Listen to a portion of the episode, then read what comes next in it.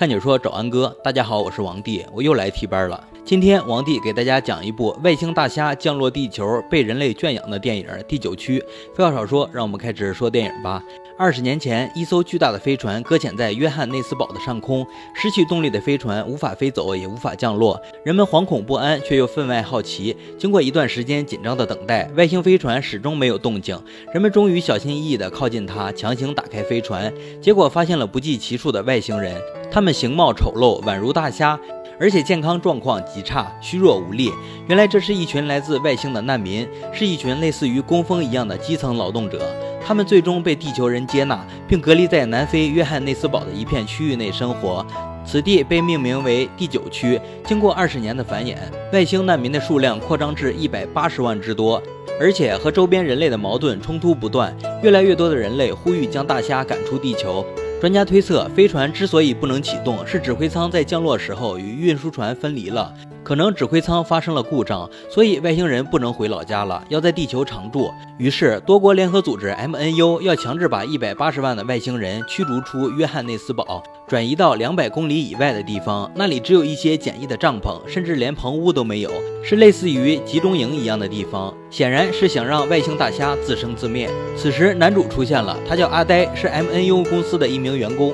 被任命为此次强制搬迁的主要负责人，并不是因为他工作有多么出色，只是因为他的岳父是 MNU 的主管。他带领公司的雇佣兵去第九区逐户签订搬迁协议。为什么要逐户签文件呢？也许是为了堵住人权组织的悠悠众口吧。阿呆的策略是猫粮战略，外星人超级喜欢吃猫粮，签字就给猫粮。这边虾老大和虾老二在垃圾堆里翻找有用的物品。通过二十年的努力，虾老大三人终于提炼出了一管流体，也就是飞船启动的关键 DNA 燃料。原来他们一直秘密计划启动飞船回老家，然而阿呆带领雇佣兵正好闯了进来，并搜查虾老大的房间。在一个铁盒子里，阿呆找到装着流体的黑管子，他想打开查看，却被喷了一脸。他决定将这个黑管子带回公司研究。虾老二在与雇佣兵交涉中发生冲突，被光头队长射杀。虾老大为了顾全大局，也无法发作。阿呆的手臂也在冲突中受了伤。然后他开始感觉身体不适，一直呕吐。不久后还流出了黑色的鼻血。回到办公室后，他发现自己的指甲也脱落了，咬住指甲一拔，竟然整个拔了出来。他开始非常害怕，以为自己得了癌症，赶紧跑回家。家里一大堆亲戚为了庆祝他的升职，为他开 party。身体不适的阿呆终于在切蛋糕的时候喷了一堆黑血，晕了过去。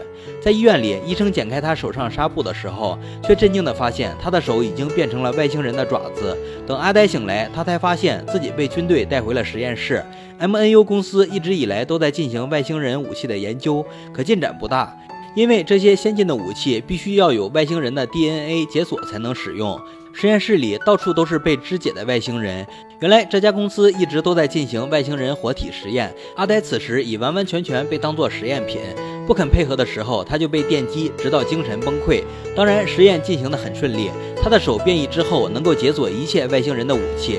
这一点对于 MNU 公司来说是一笔巨大的财富。他现在成了人类和外星人 DNA 完美的结合体。接下来要对他进行人体实验，命令也是由他的岳父下达的。在他的岳父眼里，此时女婿已经是一件有巨大利益的物品，而不是一个人。阿呆哀求岳父救救他，可是岳父却丝毫不理会。并告诉女儿他已经死了。就在阿呆即将被解剖的时候，他奋起反抗，干倒了一帮实验室的白大褂，顺利逃了出去。然而，面对 MNU 的层层围堵，他能逃到哪里去？打电话给多年的朋友、岳母等人求救，但是没人能够帮助他。他去快餐店找吃的，电视上甚至污蔑他长期与外星人滥交，发生了变异。没有人帮助他，无处可去，街上到处都是追捕他的警察。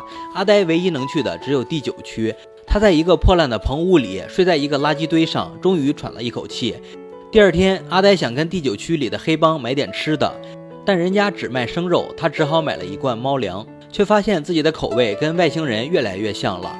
因为外星人真的是喜欢吃猫粮，而身体的变异也在加速，就连牙齿也脱落了。阿呆为了逃避追捕，无意间逃进了虾老大的棚屋。虾老大发现了他身上的变异，把他藏在了房子底下的指挥舱，并告诉他主船上有医疗设备可以治疗他，让他不再变异。这里有很多人认为虾老大在说谎，其实并没有。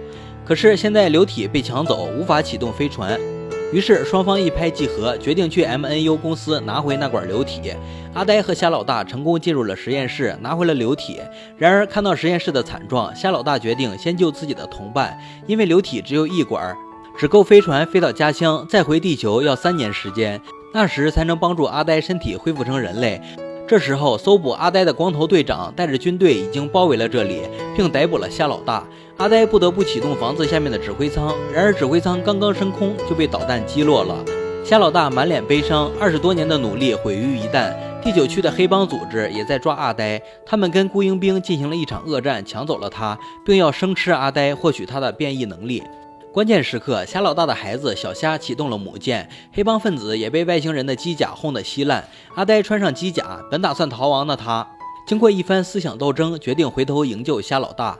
当他回头决定营救虾老大的时候，他的内心其实已经完完全全跟外星人站在了同一战线上，因为他看到太多歧视、鄙夷、残暴和屠戮了。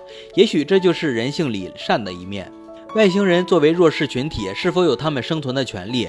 这就是导演在用最直观的影像拷问我们的内心。经过一番恶战，阿呆终于掩护虾老大回到了母舰。直到母舰的离开，机甲也报废了。虾老大克里斯多夫承诺他，等我三年，三年我一定回来。憎恨外星人的光头队长要杀了阿呆，却被外星人包围，撕成了碎片。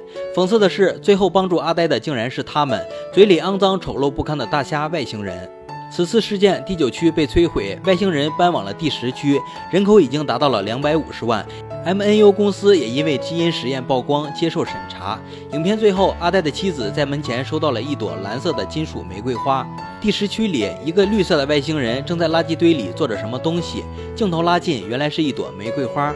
他望着远方的天空，仿佛在等待着什么。